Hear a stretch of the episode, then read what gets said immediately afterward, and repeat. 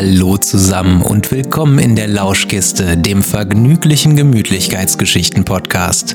Ich bin Benno und ich habe euch heute ein Spiel mitgebracht. Ja, ihr habt richtig gehört. Heute gibt es zu der Geschichte noch ein kleines Spiel. Und das funktioniert folgendermaßen. Ich stelle euch eine Frage und ihr müsst überlegen, ob ich mir das ausgedacht habe oder ob es das wirklich gibt. Heute geht es um Bienen. Um genau zu sein, um die Biene Bianca. Und die Frage zur heutigen Geschichte ist, gibt es Windbienen? Was meint ihr? Ich verspreche euch, am Ende der Geschichte werdet ihr wissen, ob ich mir das ausgedacht habe. Und jetzt lasst uns die Lauschkiste aufmachen. Viel Spaß bei der Geschichte. Die Biene Bianca Blütenblatt wachte in ihrem Bett auf. Eigentlich war es kein Bett, sondern eine Wabe. Waben sind aus Wachs, um genau zu sein, aus Bienenwachs. Und für eine Biene gibt es nichts Gemütlicheres. Wenn man eine Biene fragt, ob sie in einem Bett mit gemütlicher Decke und einem Kopfkissen oder in einer Wabe schlafen möchte, würde sie ohne zu überlegen sagen, In einer Wabe natürlich. Was ist das denn für eine Frage? so, jetzt aber genug von Waben, es geht ja um die Biene Bianca. Wie jeden Morgen wusch sich Bianca von oben bis unten gründlich ab. Denn sie war eine Honigbiene und Honigbienen machen Honig. Und wer was mit Essen zu tun hat, der muss sauber sein, ist doch klar. Aber bevor Honig gemacht werden konnte, ging Bianca erstmal zu René, der Rennbiene. Eigentlich gibt es keine Rennbienen, außer René. Der war die einzige. Er war nämlich schneller als alle anderen Bienen. Daher trug er auch fast immer seine coole Fliegerbrille. Außerdem wusste René immer, wo es die besten Blüten gab. Denn eine Honigbiene sammelt ja Nektar und macht daraus Honig. Den Nektar findet man in Blumen. Und wenn eine Biene weiß, wo es die besten Blumen gibt, dann macht sie auch den besten Honig. Hey René, wollen wir zusammen Nektar sammeln gehen? fragte Bianca. Na klar, komm mit. Ich kenne eine Wiese, die ist ein echter Geheimtipp. sagte René voller Selbstvertrauen. Und dann ging es auch schon los. Bianca und René machten sich auf der Bienenstartbahn bereit. Beide warteten auf einen günstigen Moment und dann ging der wilde Flug auch schon los. Eine Biene schlägt nämlich 250 Mal pro Sekunde mit den Flügeln. Das ist wahnsinnig schnell. Und da wird so ein Flug auch schon mal wild.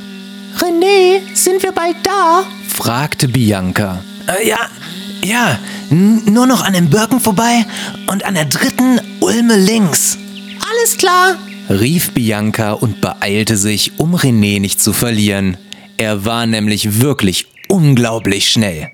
Kurz darauf kamen die beiden bei der Sonnenwiese an. Jeder schnappte sich eine Blüte. Bianca setzte sich erstmal kurz auf den Rand eines Blütenblattes, um sich auszuruhen. René steckte schon bis zu den Flügeln in einer Blüte. Oh Mann, das ist ja richtig guter Nektar. rief er begeistert. Und so viel. Das ließ sich Bianca nicht zweimal sagen. Sie stand auf und steckte jetzt auch ihren Kopf in eine Blüte. Unglaublich. Das ist der beste Nektar, den ich seit Tagen gesammelt habe. Du kennst echt die besten Wiesen, René. meinte Bianca entzückt. Beide holten einen riesigen Tropfen Nektar aus den Blüten.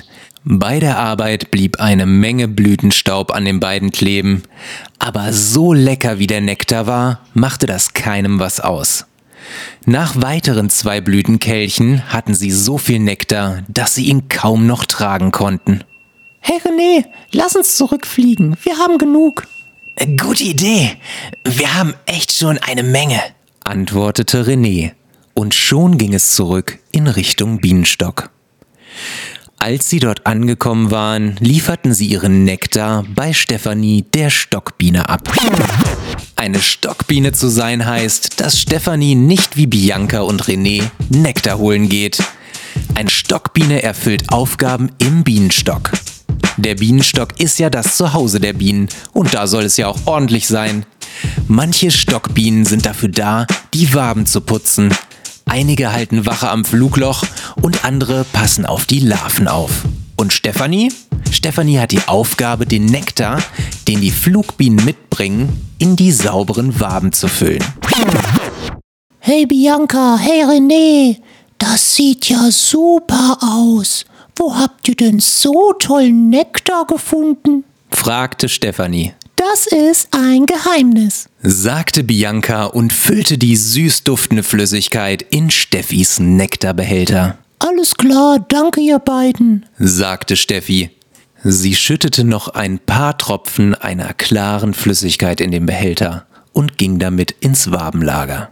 Hi Steffi, hast du wieder eine Ladung? fragte Willi die Windbiene. Stopp mal, was ist denn jetzt bitte eine Windbiene? Eine Windbiene wie Willi ist sowas wie ein lebender Ventilator. Er steht im Wabenlager und schlägt mit seinen Flügeln. Aber er fliegt nicht, sondern er hält sich richtig gut fest. Und so macht er Wind. Willi ist dafür zuständig, dass das Wabenlager immer gut gelüftet ist. Deshalb der Wind. Der Nektar trocknet dann, weil Willi so viel Luft darüber pustet. Und nach einiger Zeit ist aus dem flüssigen Nektar leckerer Honig geworden. Bianca und René flogen an diesem Tag noch ein paar Mal zur Sonnenwiese. Am Abend war Bianca so müde, dass sie fast nicht mehr die Flügel heben konnte. Sie aß mit René noch einen Tropfen Honig und legte sich dann in ihr Bett. Ach Quatsch, nein, natürlich nicht in ihr Bett.